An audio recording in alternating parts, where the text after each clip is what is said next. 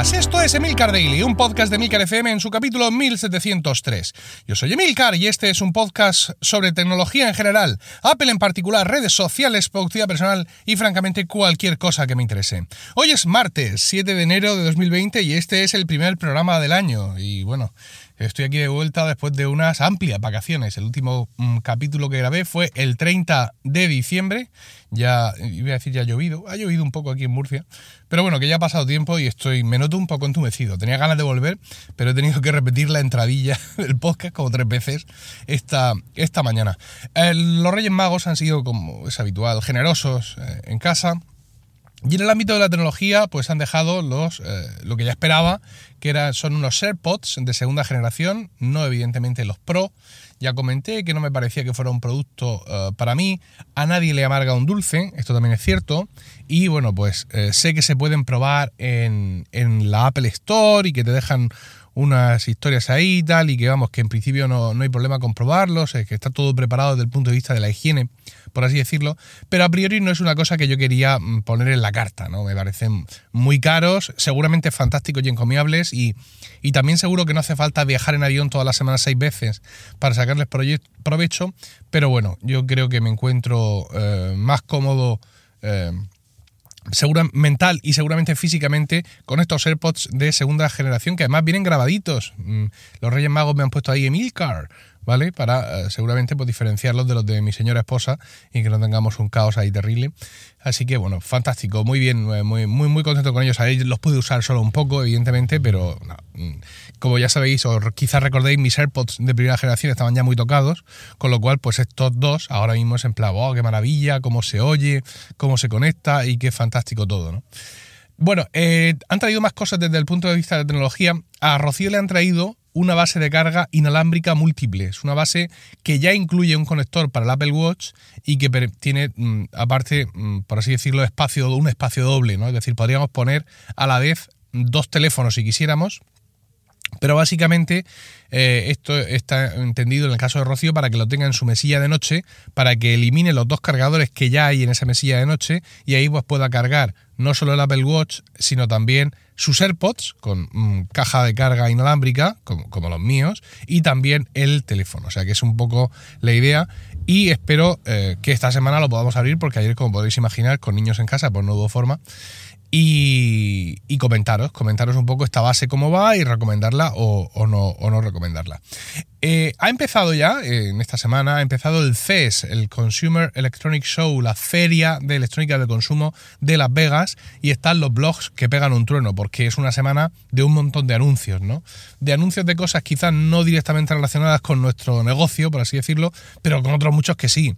Fulano anuncia un cargador, Mengano anuncia no sé qué, no sé qué accesorio, el otro un micrófono, el otro un cargador de micrófonos, el otro un micrófono con cargador, todo un tipo de historias así absolutamente demenciales que, bueno, pues pueden llevar mucho entretenimiento. Uno podría pensar que lo mismo el CES tendría que ser antes de los Reyes Magos, pero claro, es que como en La Pega no tienen Reyes Magos, pues claro, no está la cosa acompasada, pero bueno, en cualquier caso hay ahí un montón de cosas interesantes. No todas ellas están disponibles para comprar ya, sino que son anuncios de later this year, pero bueno, eh, es lo que hay. Eh, hay una cosa que es como sería como que muy de CES, aunque no ha sido anunciado en el CES y que me resulta interesante, lo he estado leyendo estos días y quería comentarlo aquí en el Daily, y es que IKEA Sí, IKEA, los de los muebles, eh, ya sabéis que tienen una serie de accesorios mm, domóticos, ¿no? Eh, que tienen bombillas y algún tipo de, historias. Bueno, ellos sacaron hace, hace no mucho unos hectores, ¿no? Unas cortinas de estas que se, que se deslizan hacia abajo. En concreto, el modelo se llama Trat Free, ¿vale? Eh, entonces, bueno, pues esto era compatible con el propio sistema de IKEA, tenía su mandito a distancia y todo fantástico. Ellos ya comentaron en su momento que querían hacerlo compatible con HomeKit. Eh, creo que estas Strat Free eh, eran de base compatibles con Google Home.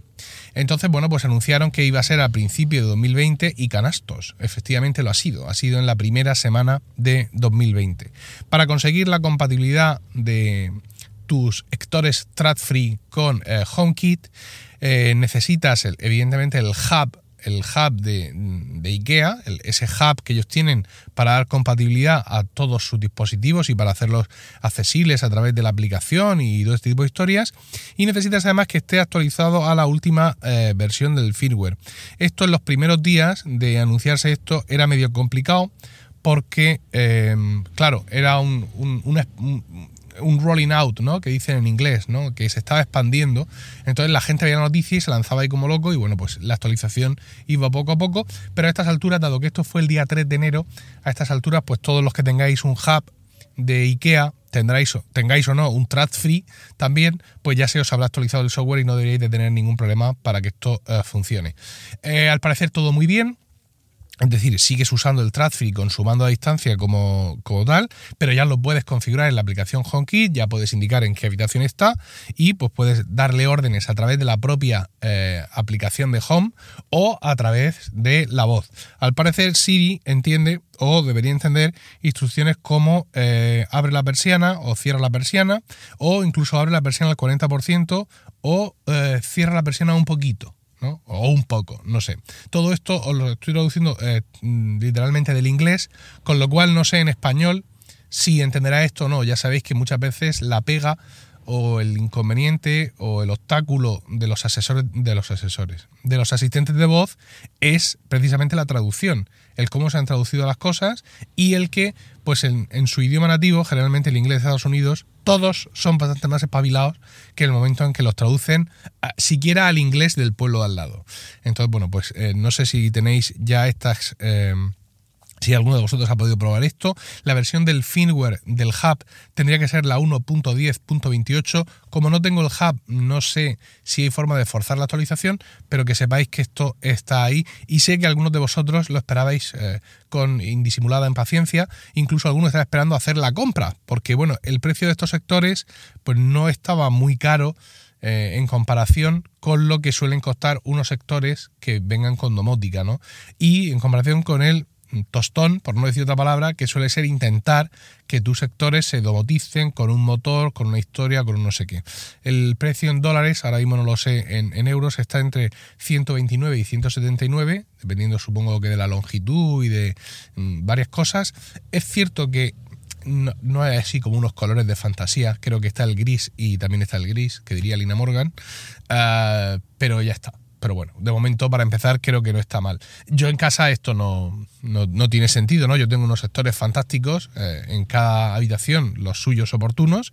Estos sectores eh, de IKEA, por su color, solo tendrían sentido en el estudio. Y en el estudio como que no tiene mucho sentido que yo haga un gasto, ninguno el que sea, para decirle um, baja la persiana o sube la persiana.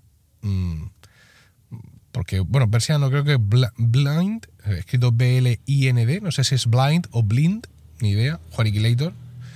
Eh, no sé si es persiana o es cortina, pero bueno, en cualquier caso, mm, además el estudio, que es una habitación interior, yo vivo en un primero, da al patio, tiene poca luz, con lo cual pues las cortinas las subo y las bajo más bien en función de mis necesidades acústicas y bueno, pues tampoco, insisto, ni siquiera por cacharrear me merece la pena invertir para poner ahí, ahí eso. El tema del hub es una cosa interesante porque yo siempre he huido de los hubs cuando eh, otros usuarios abrazan los hubs. Es una cosa tremenda. ¿Por qué?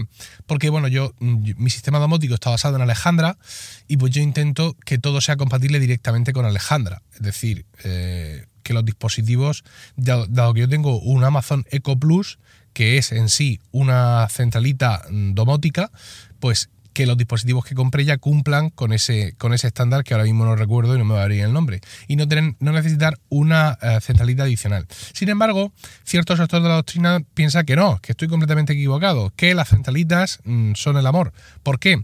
Porque con las centralitas ocurren estas cosas. dispositivos que tú querías que son muy adecuados en precio, en lo que sea, o en funcionalidades y que no están compatibles para, ah, para tu sistema, pues ahora de pronto pues sí lo están, porque la centralita puede actualizarse en un momento dado y facilitar este tipo de, compatibilidad. Aparte de que siempre con la centralita vas a obtener todas las eh, ventajas del dispositivo. Por ejemplo, las bombillas eh, Philips Hue son compatibles con este sistema domótico de cuyo nombre ahora mismo no me acuerdo y que está en el Amazon Echo Plus Pero al no tener yo un hub, lo único que puedo hacer es encenderla y apagarla y subirle y bajarle la intensidad. Si yo tuviera una bombilla eh, Philips Hue, que no la tengo, de colores, bueno, tengo una blanca, pero quiero decir que no la tengo de colores, no podría usar los colores. ¿Vale? Y pasa lo mismo con las bombillas de IKEA. Las bombillas de IKEA también son compatibles con este sistema domótico que no me termina de salir. No sé si parar el podcast y buscarlo porque estoy quedando fatal, pero tendréis que entender que estoy un poco espeso tras la vuelta de vacaciones. Pero, insisto, si yo tuviera una bombilla del IKEA que fuera de colores, que no la tengo, la que tengo es blanca, tampoco podría usar los colores o los cambios de colores por no disponer del hub. Entonces, bueno, a mí no me gusta lo de los hubs porque es en plan otro cacharro más cuando lo que busco es simplicidad y además a mí el tema de los colores ya tal, pero evidentemente tener hubs pues tiene sus ventajas. Insisto, puedes desarrollar todas las funcionalidades del aparato, tienes más vías de acceder a él, no solo por tu sistema domótico genérico, como es en mi caso Alejandra, sino que también por las cosas y las virguerías que hagan sus sistemas propietarios. Y bueno, pero claro, son más cacharros. Que alguien dirá, voy a ti qué más te da, porque tú ese cacharro lo metes por ahí en un armario, en un cajón y tal. Sí, pero yo no soy muy de esto. Entonces, bueno, de momento voy no necesitando hubs y en la medida de lo que pueda voy a perpetuar este, este comportamiento que, eh, insisto, eh, algunos comparten y otros no. no. No quiero contaros más en este primer eh, programa para mí, que esta vuelta al trabajo, así que vamos a dejarlo así breve. Espero vuestros comentarios en emilcar.fm barra daily, donde también encontraréis otro medio de contactar conmigo. Y no olvidéis suscribiros a Weekly, mi podcast privado semanal sobre Apple Productividad y Podcasting, disponible en emilcar.fm barra weekly. Que tengáis un fantástico martes, un saludo y hasta mañana.